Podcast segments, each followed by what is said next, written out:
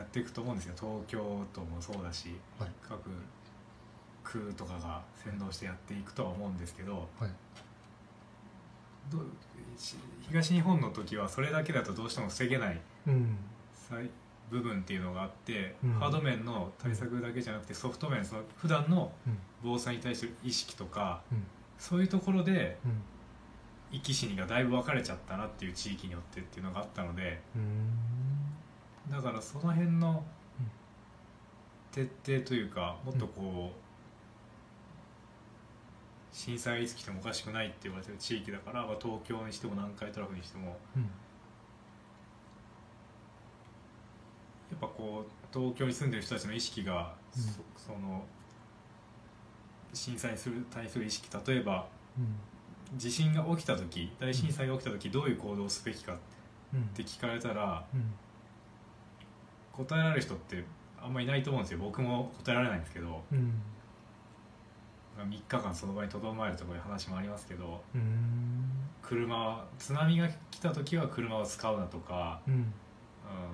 あと家には戻るなとか、うんなんかいろいろ震災教育をしてたら常識みたいな部分はあったりするんですけどうんそういうのが多分浸透してないうんあ意識が甘いと思うので、うんそれは調べてないから分かんないですけど多分うんそんなにうんそこは気にしてない、だからそこを変えれればうんなんか被害者の数はかなりうん減るんだろうなっていう、うんまあ、ととにかくそのビジビジネスにできるかどうかで考えてたわけじゃな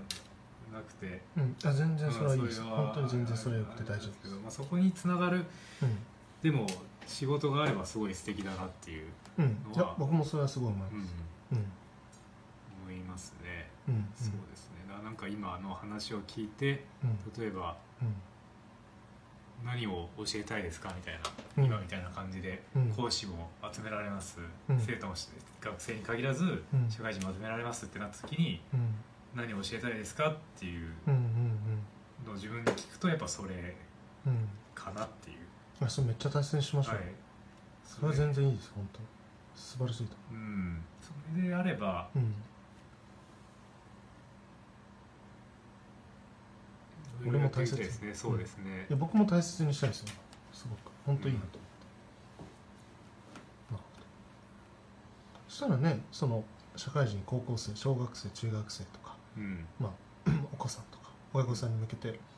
その年齢層幅広いというのも筋通ってきますうよねん、そうですねうんうん幅広くうん伝えたい、まあ、そこは根幹にしてもいいですよねもう本当にうん教育を通してみたいなうんうんうん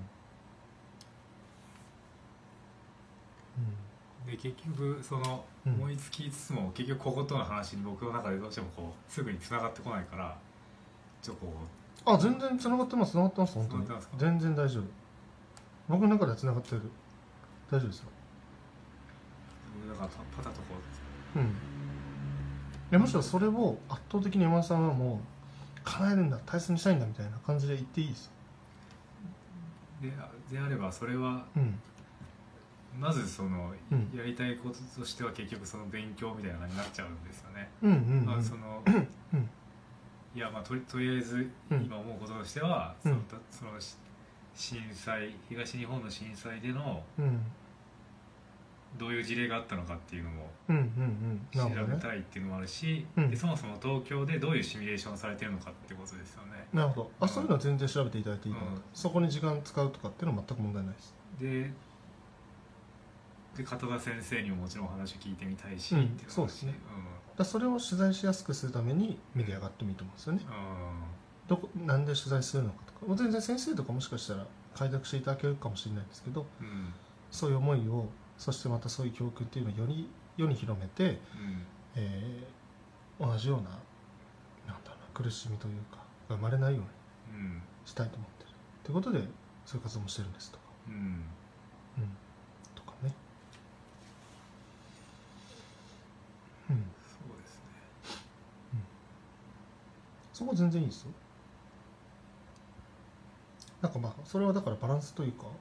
それでも絶対根幹なんでむしろそこは時間割くべきだと思いますうんうんうん動してなんかこう人集められるようにしたいですねそれでうんうん教え注意喚起というか、うんうんね、そういうボランティアやってる人たちと一緒に連携するとかうん提携パートナーっていうふうにしてもいいしそうですね一緒に作っていくとかうんでもいいしいると思いますよねそういう活動してる人チールとかもそうでしたね僕の周りの友達とかもうんやってますうん